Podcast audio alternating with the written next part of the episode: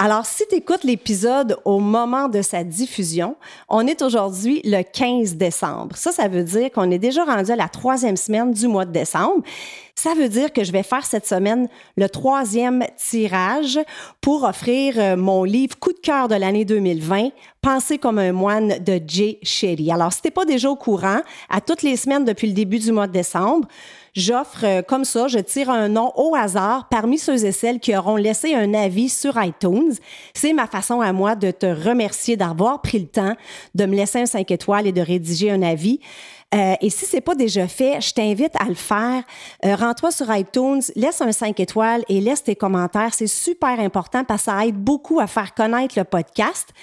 Et j'annonce les gagnants dans mes stories Instagram. Donc, c'est très, très important quand tu laisses un commentaire de me laisser ton nom au complet parce qu'il y en a parmi vous qui avez laissé des beaux mots, des beaux témoignages, mais je ne sais pas qui vous êtes. OK? Donc, je vais faire le troisième tirage et ça tombe bien. Hein? Il y a cinq semaines au mois de décembre. Alors, bonne chance à vous tous. T'arrive-t-il parfois d'avoir l'impression de passer à côté de ta vie? Tu rêves de nouveaux projets, mais tu laisses la peur et le doute prendre le dessus? Tu aimerais être plus audacieuse, plus épanouie et réaliser ton plein potentiel? Si oui, ce podcast est pour toi. Bonjour, mon nom est Chantal Gauthier et j'anime Choisir ou Subir, le podcast qui fait du bien. Ma mission, c'est d'inspirer les femmes à sortir de leur zone de confort, à prendre les rênes de leur vie, à croire en leur potentiel et à s'épanouir davantage. Je veux vous aider à éliminer vos pensées limitantes et à affronter vos peurs en vous offrant des stratégies, des outils et aussi des entrevues inspirantes qui vont vous faire passer du rêve à l'action.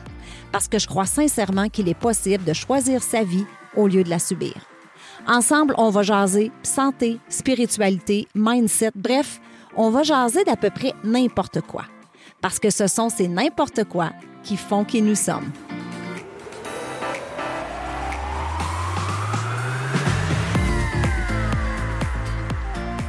Hey, aujourd'hui, je suis super excitée parce que j'ai une belle invitée avec moi que plusieurs d'entre vous connaissez déjà, Stéphanie Bernier. Alors, Stéphanie est maman deux fois de deux belles cocottes, Julia et Émilie, 3 et 5 ans.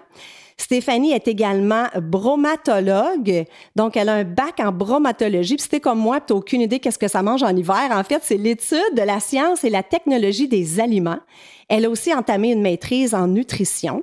Elle est médaillée d'argent à la Coupe du monde de rugby en 2014 et elle est aussi entrepreneur. En fait, Stéphanie et moi, on fait partie de la même communauté. On représente en fait la même compagnie. Alors, euh, ça en fait des choses, ça. Ben, bonjour Stéphanie! Allô?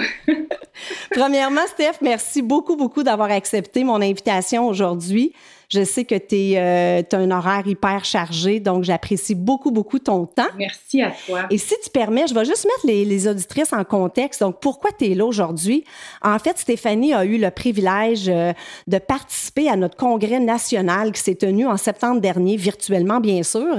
Et elle a partagé avec plusieurs milliers de personnes un peu son parcours d'athlète et elle a fait des, des beaux parallèles avec, euh, oui, la vie d'entrepreneur, mais vous allez voir qu'il y a des parallèles à faire avec la la vie en général.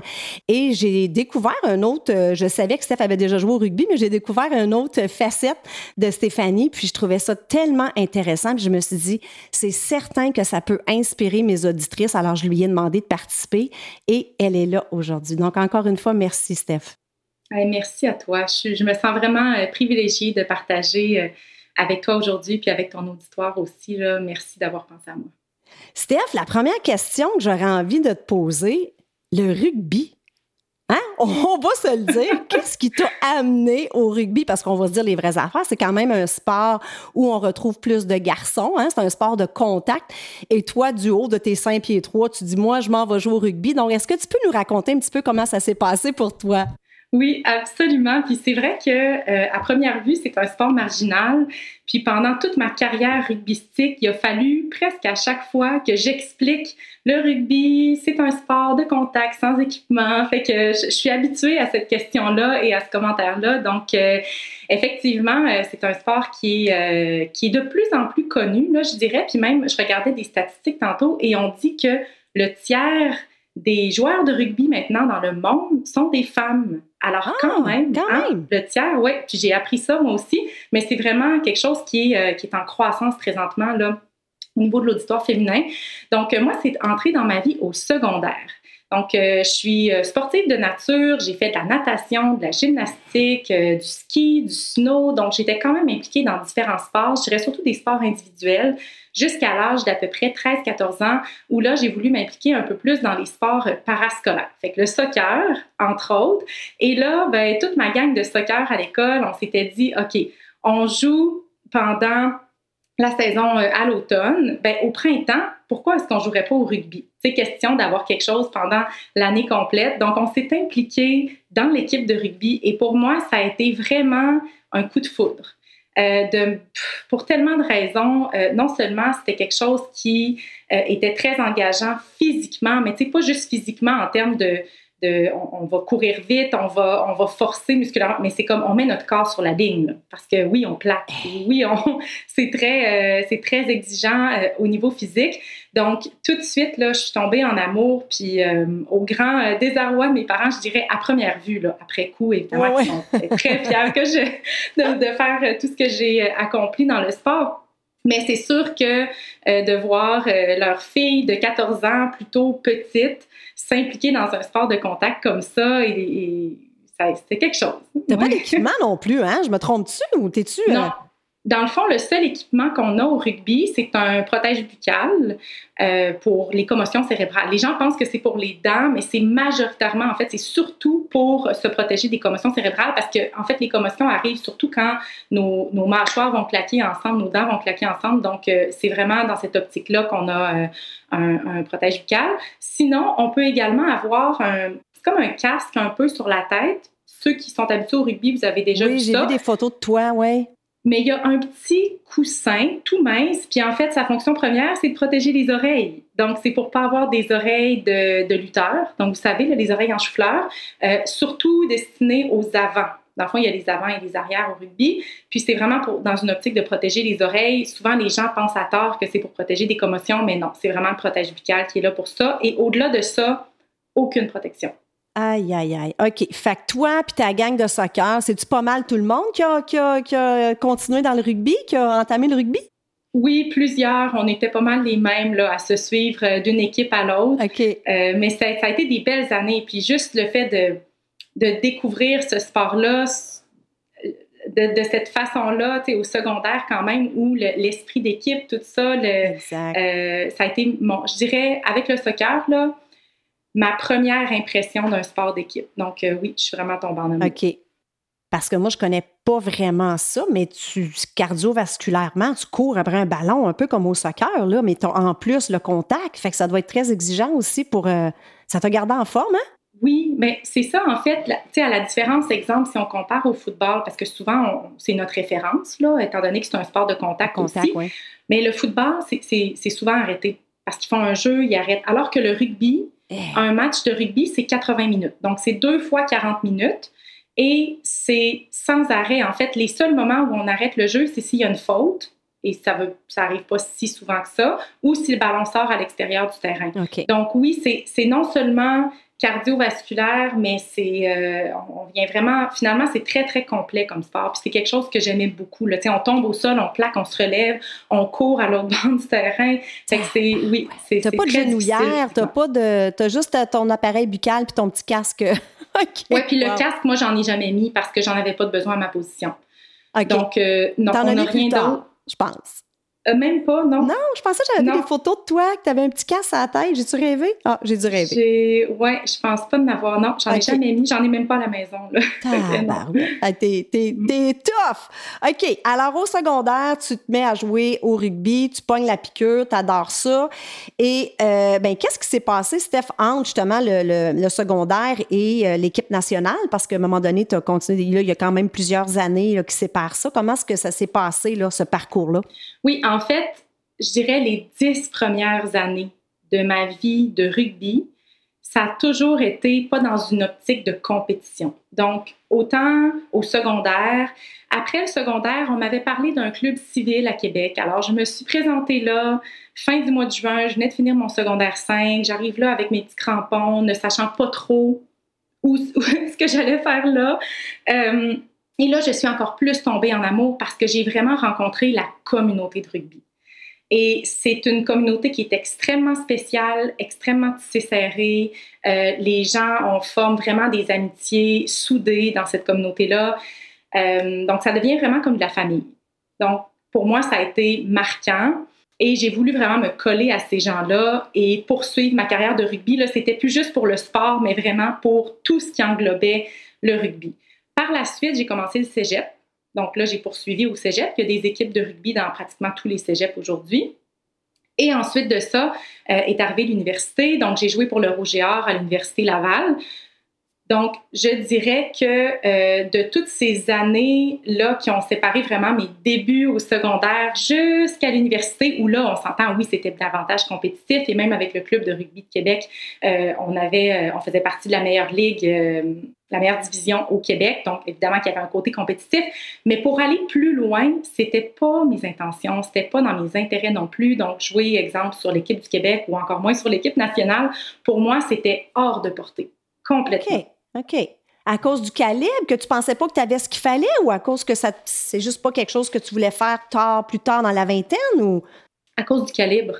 Ah, je, je me sentais vraiment pas à la hauteur de compétitionner avec et contre euh, ces femmes-là pour moi, c'était euh, c'était un autre niveau. Puis peut-être aussi que dans ma vie, j'étais vraiment satisfaite avec les équipes que j'avais à ce moment-là, avec les amitiés que j'avais développées. Puis pour moi, c'était comme pas quelque chose, ça faisait pas partie de mes ambitions. Euh, puis j'avais ma carrière professionnelle après l'université qui a démarré aussi, donc euh, je, je voulais pas non plus trop m'éparpiller.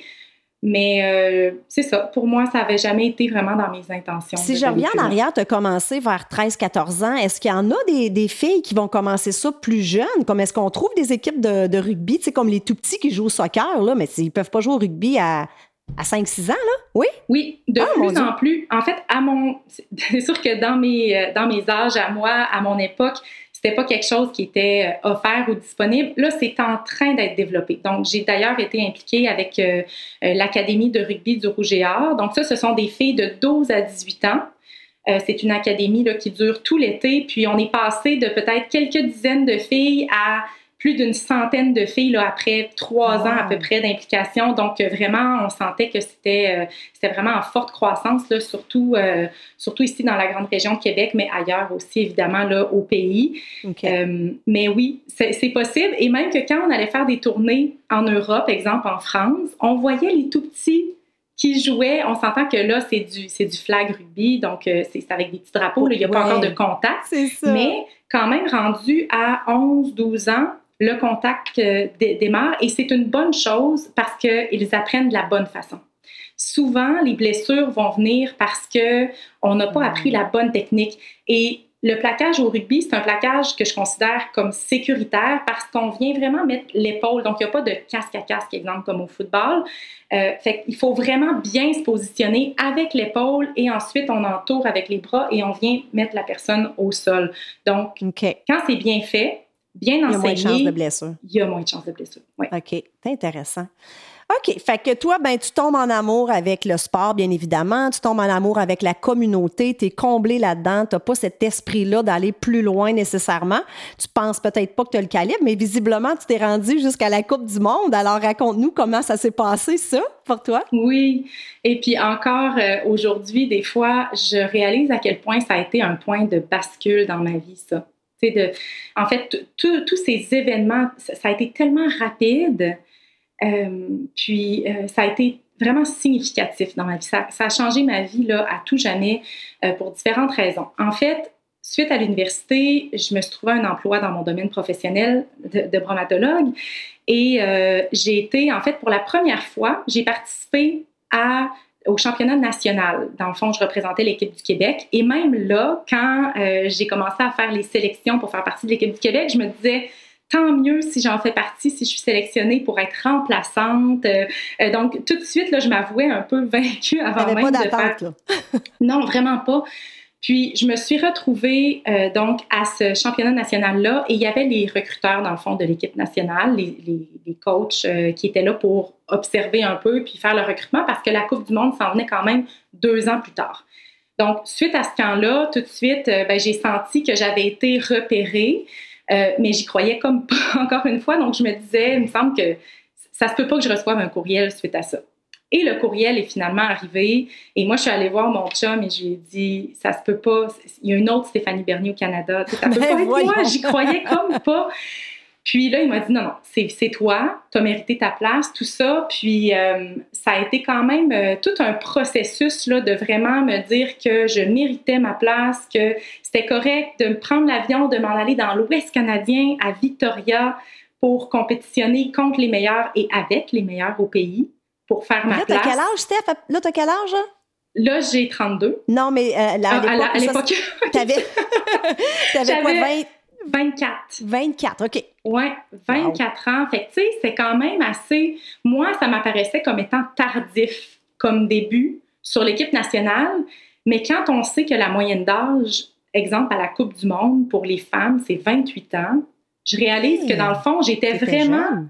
Oui, j'étais jeune. Ben, j'ai fait la Coupe du Monde, j'avais 26 ans. Fait que j'étais vraiment dans le pic, là, selon moi, de, de, de ma performance, euh, ce que je pouvais aller chercher là, au plan euh, expérience et côté physique. Mais c'était correct aussi, tu sais, que pour moi, ça soit plus tardif de commencer à jouer plus haut niveau. J'ai pas eu le temps de m'en faire avec ça. J'ai pas eu le temps de me faire des histoires. J'ai été invitée, je me suis ramassée au camp alors que je commençais ma carrière professionnelle en même temps. Donc ça, ça a été vraiment un challenge de jongler avec ça. Euh, mais je voulais au moins l'essayer, voir. Puis moi, j'avais l'impression, je vais aller à mon camp, je vais avoir participé une fois dans ma vie à un camp de l'équipe nationale à l'autre bout du pays. Puis après, ben, je n'entendrai plus jamais parler, puis ça va rester comme ça. Fait que, tu sais, moi, hey. Eh. Fait que là, pensais... t'es bromatologue, comme tu dis, tu as commencé ta carrière professionnelle et tu t'en vas vivre un trip, vraiment un trip d'une vie. T'es pas encore oui. maman à 20, 24, t'es pas encore maman? OK. C'est ça. Je suis pas encore maman. Puis là, on arrive là-bas, puis on a des tests physiques à faire. Oh. Puis on s'entend que m'entraîner comme je m'entraînais quand je me préparais pour la Coupe du Monde, j'étais pas prête physiquement pour ça. Fait que là, il commence le camp d'entraînement avec des tests physiques au point où le lendemain, là, j'étais pas capable de monter, descendre les marches. Puis là, il fallait que je m'en aille jouer pour la première fois cette fille-là. Je pouvais pas croire que je... Tu sais, c'était comme, un, comme un cauchemar un peu. Autant que c'était extraordinaire, mais c'était comme un cauchemar parce que je me disais, OK, là, je suis vraiment pas à, à mon plein potentiel. Là. Tu sais, je peux pas courir vite. Là. J'étais tellement mal aux jambes à Oh cause des tests physiques de la veille. Mais finalement, il faut croire que ça a quand même bien été parce que j'ai été rappelée pour les tournées suivantes. Donc, Wow. euh, ça a été, euh, ouais, tout qu'un, tout qu'un moment. Puis après ça, ben, ça a été vraiment de jongler avec ma carrière professionnelle et ça en même temps jusqu'à la Coupe du Monde. Fait que les tests physiques, ça devait être tellement dur. Je peux juste l'imaginer, hein, muscu, cardio, tout ensemble. Écoute, moi, je fais des petits entraînements QQ des fois, puis j'ai de la misère à m'asseoir le lendemain pour faire pipi, là. aïe, aïe, aïe. OK, fait que là, tu fais ça, là, comme tu dis, t'es pas encore maman. Et là, ils t'ont rappelé. Donc là, quoi, là, tu t'es rendu... La Coupe du Monde, là, c'est juste plus tard encore, hein? Là, t'as encore Oui. d'autres... euh, OK. Exactement. Donc là, ça, c'était à l'été euh, 2012. Ensuite de ça, j'ai eu un. Là, là j'étais comme embarquée dans le programme. Donc là, j'ai commencé à recevoir un programme d'entraînement strict de notre préparateur physique de l'équipe nationale. On était suivi par la manager, par des gens, là, par vraiment toute l'équipe. Fait qu'on se sentait encadré. Et là, tout le monde, en fait, le rugby à 15, euh, on est tous et toutes décentralisés. En fait, toutes parce que c'est au, au rugby féminin, on est décentralisé. C'est-à-dire que tout le monde retourne dans leur ville respective au pays et tout le monde s'entraîne avec Ah, le même OK, c'était ça ma programme. question. Tu restes pas là-bas, là. Tu, habites chez toi, mais tu t'entraînes. Vous avez le même programme. C'est ça. Quand Donc même. là, on est suivi. Euh, fait qu'on fait nos programmes, on a accès à des super installations. Donc, dans chaque ville, euh, il y, a, un gym comme nous, c'est le, le, gym du Rouge et Or, du PEPS, qui est un gym de haute performance. Donc, tous les Olympiens, les athlètes internationaux et les athlètes euh, universitaires se retrouvent dans ce gym-là. Donc, je fais mes entraînements. J'ai même accès à un préparateur physique ici à Québec. Fait que là, tu sais, ça commence à bien rouler. Je vais chercher une petite bourse ici et là pour m'aider dans, dans, dans, tout ce processus-là. Je suis suivie aussi par mon préparateur physique qui est dans l'Ouest canadien et là, ben, on met la gomme. Hein? On, y va à fond parce que la prochaine fois qu'on va se retrouver sur le terrain, c'est au printemps. C'est au mois d'avril suivant, en 2013. Et là, ça va commencer à jouer dur parce qu'on se prépare pour la Coupe des Nations qui va avoir lieu en août 2013, donc un an avant la Coupe du Monde. Et si on se rend jusque-là, on augmente nettement nos chances de faire partie de l'équipe qui va faire la Coupe du Monde un an plus tard. Donc, la Coupe des Nations, là, juste pour parce que je connais pas vraiment ça, c'est des, des, différents pays ou c'est différents. Oui. Euh, donc, Oui, donc ça, c'était au Colorado contre les États-Unis, l'Afrique du Sud et l'Angleterre. Donc, quand même des puissances euh, au niveau du rugby, surtout l'Angleterre qu'on connaît bien pour ça. Et euh, la Coupe des Nations, en fait, on ne l'avait jamais remportée. On arrivait là, une équipe très jeune, 11 ou même plus de 11. En fait, le premier match que j'ai joué international, c'était contre l'Angleterre. Et il y avait 11 nouvelles capées qu'on dit. Quand on reçoit notre cap, c'est qu'on a notre première initiation d'un match international et on reçoit littéralement une, genre de petite casquette et c'est brodé sur le côté le match qu'on a joué avec le score. Et ça, c'est international. Comme dans tous les pays, c'est comme ça que ça se passe au rugby. Et on était 11 nouvelles recrues, si on veut, qui jouaient ce match-là. Et ça a été incroyable. On a battu l'Angleterre, non seulement ça, première euh, depuis, euh, je, ne me souviens pas, ça remontait à quelle année, mais ça a été vraiment, et on a fini par remporter la Coupe des Nations. Fait que les gagnantes, fait que tu me dis-tu qu'il y en avait 11 sur 15 qui étaient nouvelles? 11, sur, 11 euh, sur 25, parce que si on, comprend les remplaçantes tout le monde, tout le monde, là. OK. Ouais. Fait que là, vous, vous battez l'Angleterre, ça veut dire que c'est les gagnantes à la Coupe des Nations qui se retrouvent à la Coupe du Monde, j'imagine. C'est comme un step de plus après, non? Tout le monde se retrouve. La Coupe des Nations, c'est comme un tournoi, euh, si on veut, préparatoire à la Coupe du Monde. c'est pour donner des opportunités aux équipes de s'affronter entre elles, mais évidemment que toutes ces équipes-là se retrouvaient aussi à la Coupe du Monde. Mais c'est un peu pour comme, parce que ça nous prend du temps de jeu. au même titre que oui, on s'entraîne dans un gym, mais on a besoin de jouer aussi contre des, nations qui sont fortes puis qui ont un niveau euh, comparable au nôtre. OK. Fait que là, tu devais être fier. Vous avez battu l'Angleterre, qui est quand même un pays très réputé pour ce sport-là. Écoute, c'était vraiment extraordinaire. Puis non seulement on a battu l'Angleterre, mais on a fini par gagner la Coupe des Nations. Donc, en jouant tous, les, tous nos matchs, on les a pas tous gagnés, mais on s'est quand même retrouvés en finale. Euh, fait que ça a été vraiment spécial comme moment pour le Canada, pour l'équipe féminine. Puis là, euh, on sentait qu'on était sur un air d'aller parce qu'on était pile poil un an avant la Coupe du Monde. Fait que euh, ça a été, ça a été très, très spécial, cette tournée-là. Puis mon conjoint est même venu me voir euh, ah au hein? Colorado. Puis euh, ouais, ouais, c'était vraiment Très cool. Fait que là, tu me dis que c'est un an avant la Coupe du Monde. Fait que là, tu reviens à la maison.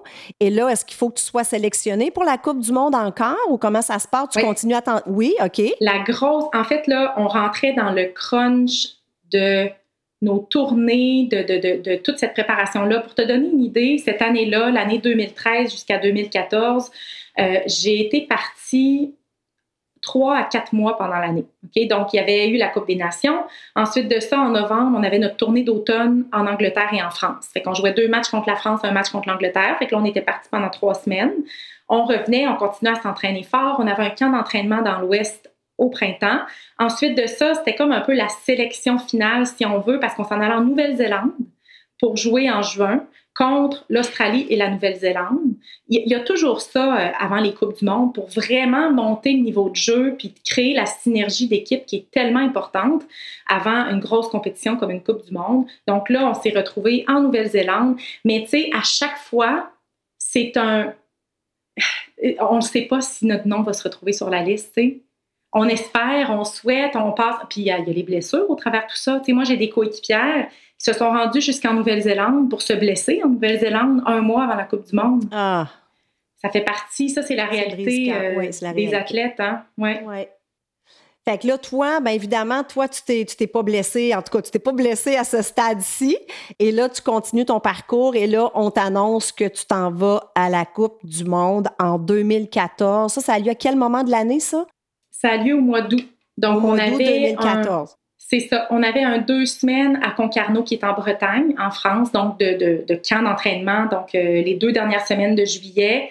Et la Coupe du Monde débutait là, officiellement le 1er août 2014. Euh, Donc, euh, ça a été comme un six semaines ou presque là, cinq, six semaines qu'on a été partis. que c'était quelque chose, ouais. OK. Puis, Steph, parle-moi, parce qu'on parlait en début d'émission que c'est un sport qui est majoritairement, en tout cas là, le tiers des femmes, c'est, quand même quand même bien. Mais à l'époque où tu jouais, est-ce que tu as remarqué justement qu'il y avait des inégalités euh, entre les hommes et les femmes, euh, la façon que, je sais pas, vous étiez peut-être traités ou des, comportements différents entre hommes et femmes? Oui, ben c'est sûr. Écoute, ça, c'est, je pense que c'est la réalité dans beaucoup de sports et euh, c'est sûr que notre situation à nous, puis là, ça a changé depuis. Donc, c'est quand même positif à ce niveau-là. Il y a des améliorations qui sont faites constamment, mais exemple, dans mon cas, euh, non seulement, bon, comme je le disais, il a fallu que je prenne trois à quatre mois de, de, congé de mon emploi, mais en plus de ça, il fallait payer pour aller en tournée, ce qui est vraiment pas le cas pour les hommes. En fait, eux, ils sont payés pour aller en tournée. OK? Fait qu'on voit un peu déjà là en partant. Euh, euh, mais là, c'est comme ça, là. Non, là, c'est plus comme ça. Ça a évolué. Oui, ça a évolué. Donc, les femmes, en fait, au Canada, ont plus à payer parce que c'est différent dans chaque pays. Euh, si on pense à la France ou à l'Angleterre, ce sont des fédérations de rugby qui ont beaucoup plus de moyens parce qu'ils génèrent beaucoup, beaucoup de revenus étant donné la popularité du sport, étant donné le nombre de matchs qui sont joués dans l'année et tout ça. Donc, ils arrivent quand même, même à verser un petit peu de sous. Là, euh, euh, moi, mes, ben, je veux dire mes coéquipières, mais mes rivales qui étaient dans d'autres équipes, exemple la France, ils, ils touchaient quand même une petite somme d'argent quand elle partait en tournée, alors que nous, on devait payer. Puis elle, elle, elle, y croyait pas. Tu sais, quand je parlais, exemple, à, mes amies françaises ou anglaises, je leur disais, oui, oui, nous, on paye, exemple, 2000 dollars pour être ici. Puis c'était comme, eh, ben voyons donc. Puis en plus, vous êtes une puissance mondiale. Tu sais, on était quand même reconnus. On n'avait jamais fait pire que la sixième place à une Coupe du Monde. Donc, c'est pas parce qu'on on était n'importe Puis les hommes, eux autres aussi, étaient rémunérés tout le temps, eux autres. Peu importe... Euh, oui, eux, c'est ça, ils touchaient des plus grosses bourses, des, plus gros, euh, euh, des plus gros montants. C'est sûr que à première vue, tu sais, puis je veux dire, on s'est tellement battu pour ça, puis c'est pour ça que c'est en train de changer aujourd'hui. Euh, mais ce qu'il faut comprendre, c'est que si, exemple, le Canada touche un gros montant d'argent, c'est en fonction du classement des hommes parce que c'est vraiment avec la Coupe du monde masculine qu'on va chercher des sous. Fait que c'est normal, en quelque sorte, que les hommes euh, soient, euh, je veux pas dire avantagés. Okay? je comprends. c'est pas ça. mais tu comprends parce que, tu sais, c'est quand même, euh, tu sais, c'est de la business, là, on va se le dire. Mm-hmm. Mais il demeure que les femmes, on a vraiment mis, les femmes au Canada, on a vraiment mis le rugby sur la map d'une façon qui n'avait pas nécessairement été faite auparavant. Euh, quand notre Coupe du Monde a été télédiffusée, RDS, TSN, on n'a jamais eu autant de visibilité et de gens qui voulaient en connaître plus, découvrir ce sport-là. Le, le, rugby féminin a été le sport le plus en croissance suite à ça. Ah oui, au Canada. Hein? OK. Oui, donc vraiment, ça, ça, ça a fait un, comme un, un raz de marée. Les petites filles se sont vues en nous. Et ça, c'est quelque chose qui me rend super fière aujourd'hui, tu sais, d'avoir contribué à ce mouvement-là, que les, les, les, plus jeunes, tu sais, ouais. voient, voient une, une, femme dans un sport de contact qui s'épanouit, puis qui, est, euh, qui, qui, qui, ose faire ça. Ben, on a quand même ouvert la porte. Ben, ça, je très bien. T'as-tu des vidéos de toi que tu montres à tes filles ou que tu as déjà euh, oui. voir maman en action, là? Oui? Oui, j'en ai montré euh, récemment. Euh, je suis retombée sur une vidéo, là, justement, à la Coupe du Monde. Puis, parce que pour elles, tu sais, elles savent que j'ai joué au rugby, elles voient ma médaille, mais mon chum est encore impliqué dans le rugby. C'est l'entraîneur des avants de l'équipe du Or. OK, fait que jouait au rugby. Ah oui, oui, en fait, c'est comme ça qu'on s'est rencontrés. Ah, OK. Euh, ah oui, puis lui, ça fait, ça fait pas plus longtemps que moi. Là, je peux dire que lui, il est vraiment impliqué dans la communauté de rugby et il l'a été pendant longtemps et il l'est encore à titre d'entraîneur euh, euh, dans le Rouge et Or. Mais donc, pour mes filles, tu sais, souvent, elles associent plus le rugby à leur père. Mais c'est pour ça que de leur montrer, parce que moi, j'ai jamais, j'ai jamais rejoué à cause de ma blessure, mais de leur montrer des vidéos, ça fait drôle. Tu sais, oh, maman! Est-ce qu'il y en a une qui s'intéresse? Est-ce que tu penses, je sais qu'ils sont encore petites, mais tu penses qu'il y en a une des deux qui pourrait éventuellement te demander de, de jouer au rugby? Comment maman se sentirait? oui, c'est sûr que j'ai eu ces réflexions-là. Et là, j'ai compris vraiment ce que mes parents voulaient dire quand ils se cachaient les yeux euh, sur le bord du terrain, parce que surtout ma mère, là, qui Oh my voulait pas me voir me faire plaquer. Mais, euh, mais en même temps, je, connais, tu sais, pour connaître vraiment les valeurs du sport, puis euh, c'est un sport vraiment où, c'est l'humilité, tu sais, il n'y a pas de... Tu, tu verras pas quelqu'un célébrer tout seul. Il n'y a pas tu sais, there's no I in team, là. Ben, dans le rugby, là, c'est tellement, tellement un sport d'équipe. Puis t'es es bon parce que l'équipe est bon. Puis tu peux pas te mettre à l'avant-plan devant l'équipe parce que tu vas te le faire dire, tu sais. Exact. Fait que ça, c'est vraiment quelque chose. Je trouve qu'on, j'ai tellement appris des, des, belles valeurs avec ce sport-là. Fait que j'espère que mes filles soient impliquées effectivement dans un sport ou une communauté où on leur enseigne des valeurs comme ça.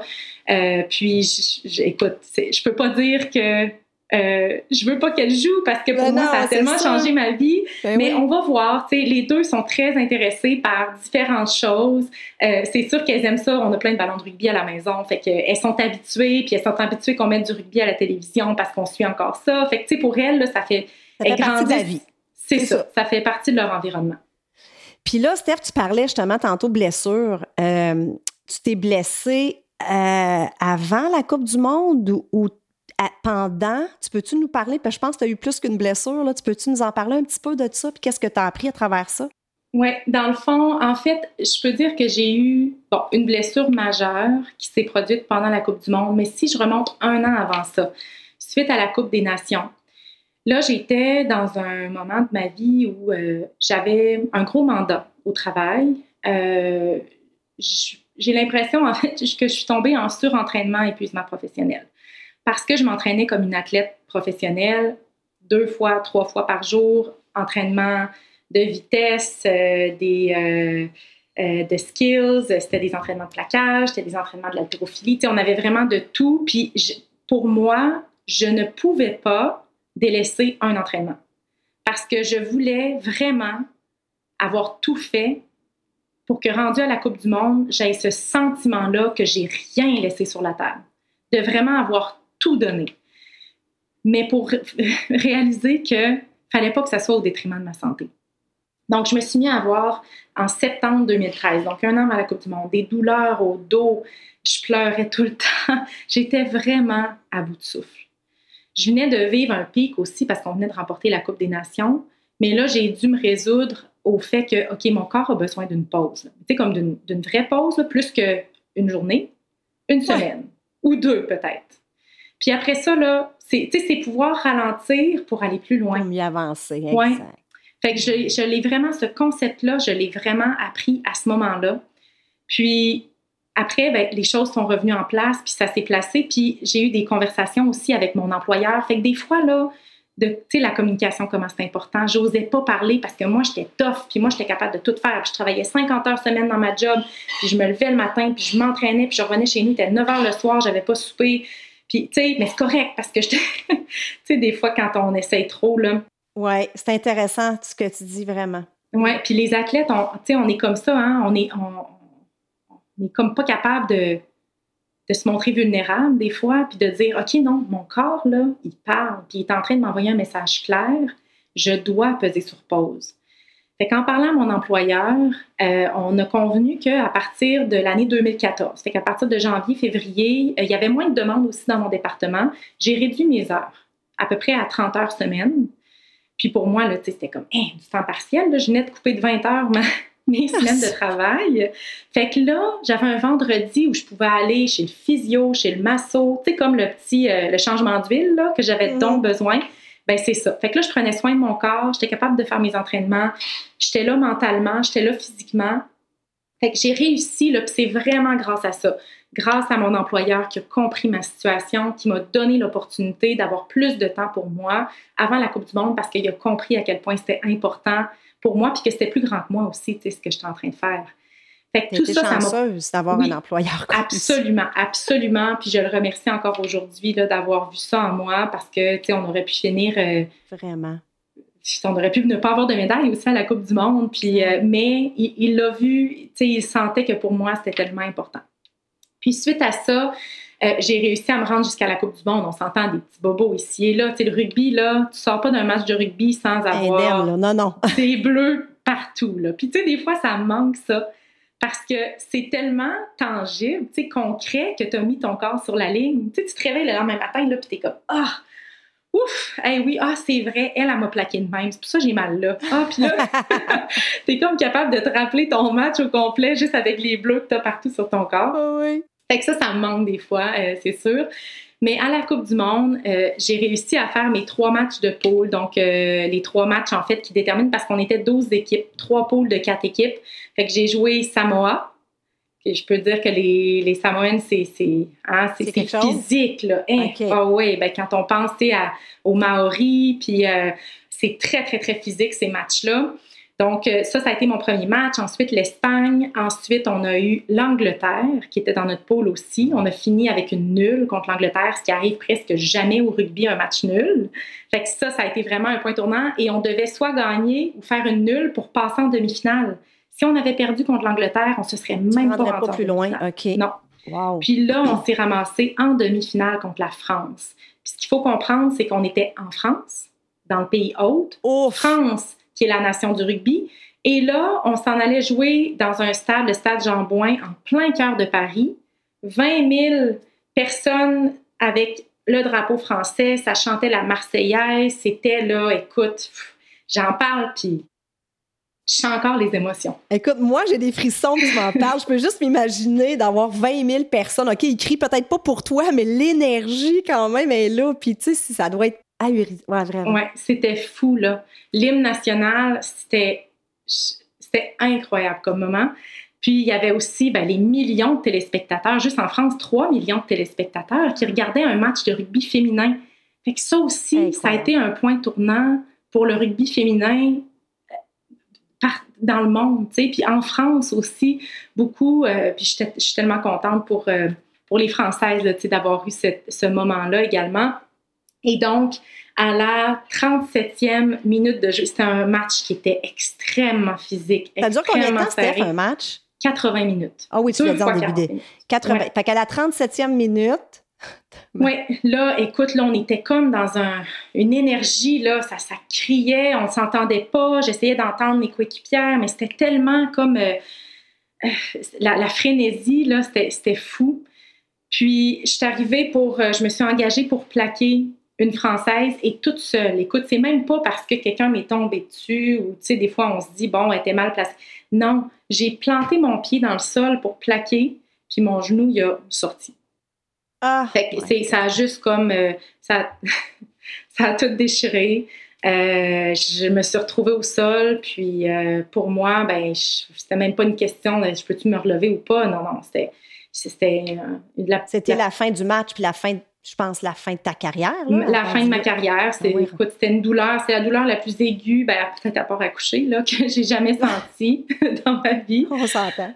Euh, fait que ça, ça a été, euh, ça a été, c'est ça, un moment très, très éprouvant pour moi, mais en même temps, je me suis rapidement ressaisie dans le sens où c'était pas par rapport à moi, tu sais, j'étais là pour l'équipe. Puis, tu sais, les gens venaient me voir après, puis ils disaient Ah, Steph, mais non, tu sais, je peux pas croire. Puis je disais Hey, on s'en va en finale parce qu'on a gagné ce match-là. Ah, après que je sois, j'ai été transportée à l'extérieur du terrain, je me suis retrouvée avec les médecins euh, euh, dans les coulisses, puis là, ils m'ont donné une coupe de pilules pour euh, m'enlever la douleur, puis je suis ressortie. Puis étais quand même sur le sideline pour regarder le reste du match, là? T'étais OK. Ouais, j'ai gagné ce match-là. On a gagné. Fait que c'est la première fois de l'histoire du Canada, du rugby à 15 au Canada, qu'on avait notre place en finale. Wow! Fait que, tu sais, c'est comme, tu vois, tu vis un moment, oui, personnellement, là, au plan individuel, c'était crève-cœur parce que j'en ai mis des milliers d'heures pour me rendre là. Puis, mais j'aurais même pu me blesser avant.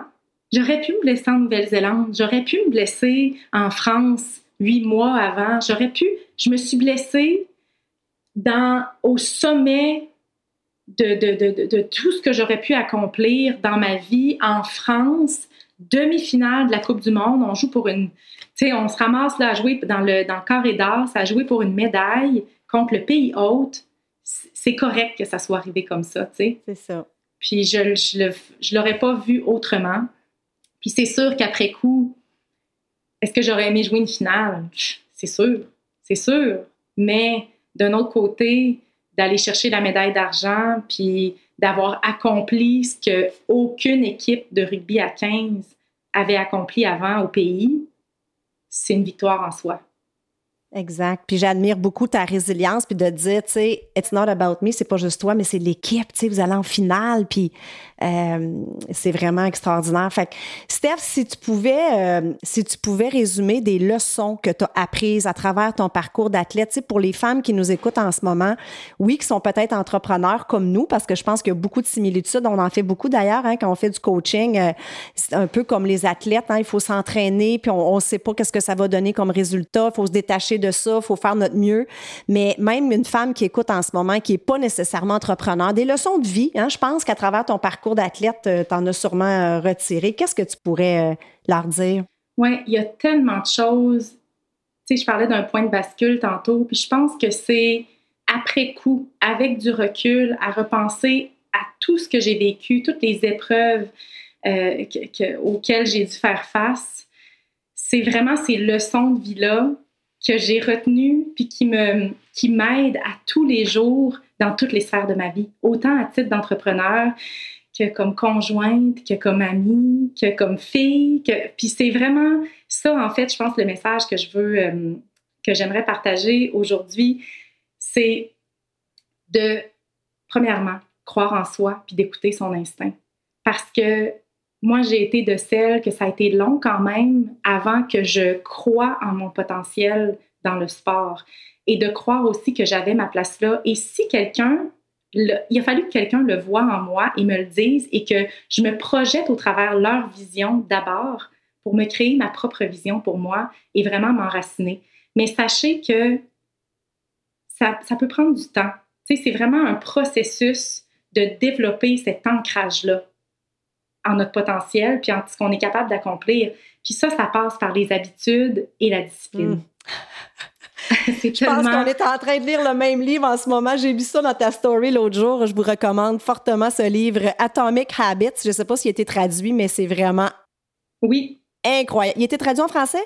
Oui. Parce qu'honnêtement, ça parle de justement comment créer une habitude et comment se défaire de nos mauvaises habitudes. Puis moi, je trouve ça fascinant. D'ailleurs, je vais faire un épisode à un moment donné là-dessus, mais pour revenir à ton point exact, hein, ce sont premièrement de croire en soi, parce que toi, tu croyais pas du tout au début, mais tu as des gens qui ont cru en toi avant que toi, tu crois en toi-même. Exactement. J'ai eu différentes personnes sur mon parcours qui ont vraiment eu un impact significatif pour justement arriver à développer cette vision-là et à croire en mes habiletés. Euh, entre autres, mon entraîneur François Ratier de l'équipe nationale qui a vu des choses en moi que j'arrivais pas encore à voir. Mon conjoint aussi, vraiment, qui a toujours été euh, un grand, grand, grand supporter dans ma carrière de rugby. Euh, ma famille. Euh, Ta tante, hein? T'as une tante athlète, oui, on ben dire. Oui, Sylvie Bernier, ben oui, c'est vrai, on peut le mentionner. Sylvie qui a été une mentor, un modèle pour moi depuis que je suis toute petite. j'ai vraiment suivi, je peux, si je peux dire ainsi, ses traces parce qu'elle m'a toujours inspiré beaucoup par sa, non seulement sa grandeur d'âme, mais ses accomplissements, puis la personne qu'elle est devenue aussi au travers mm. tout son cheminement. Puis moi, ça m'a appris en fait que c'est pas par rapport à la médaille, c'est pas par rapport.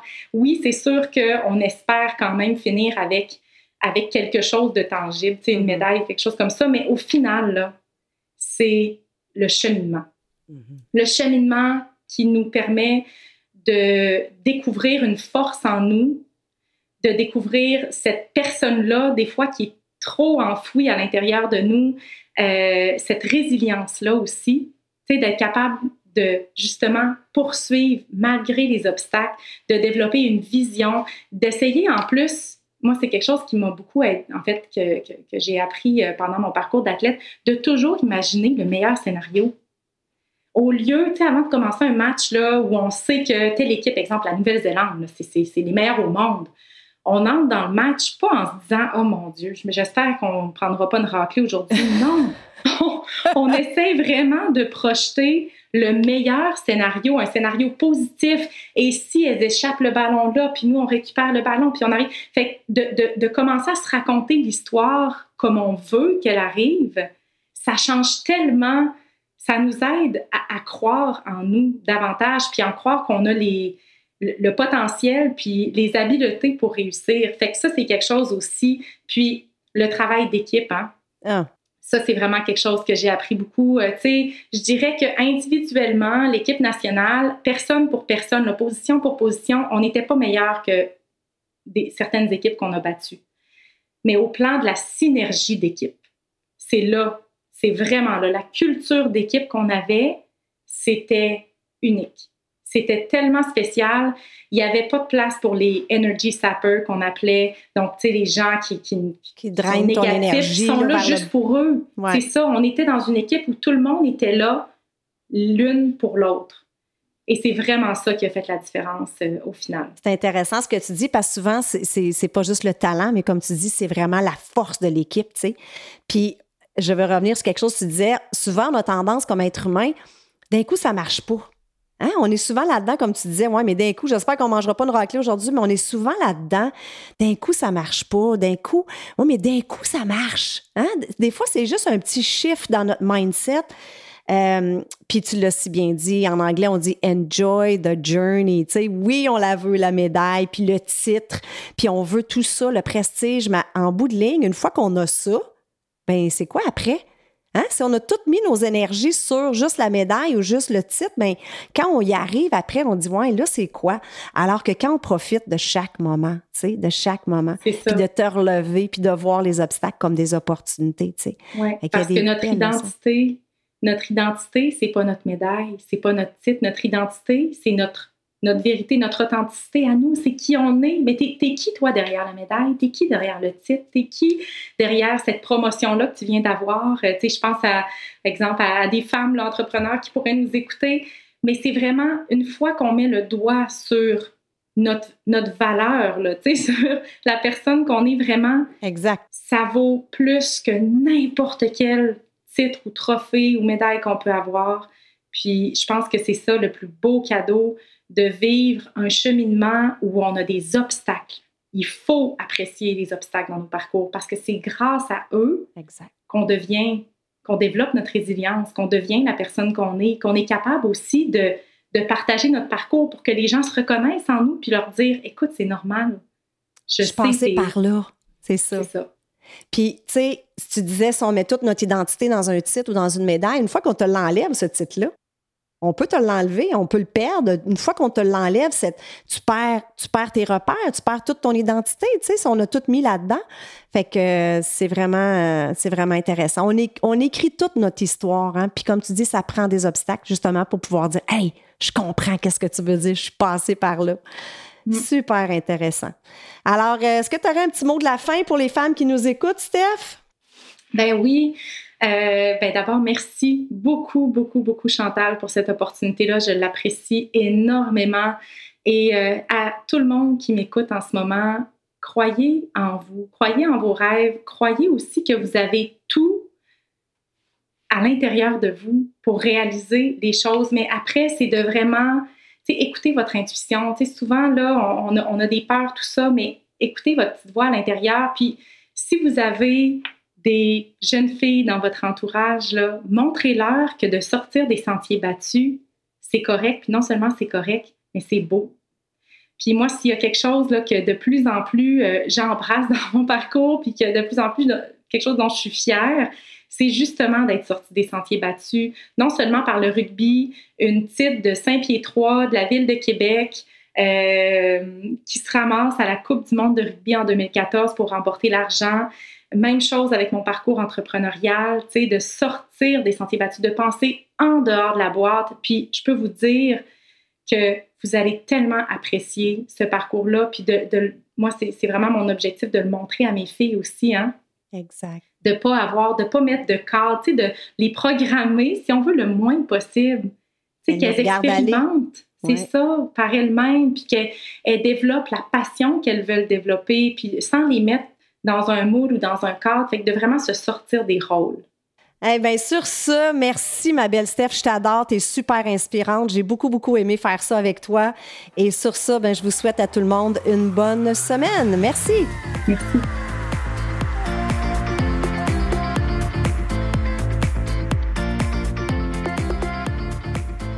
Voilà, c'est tout pour cette semaine. J'espère que tu as apprécié l'épisode.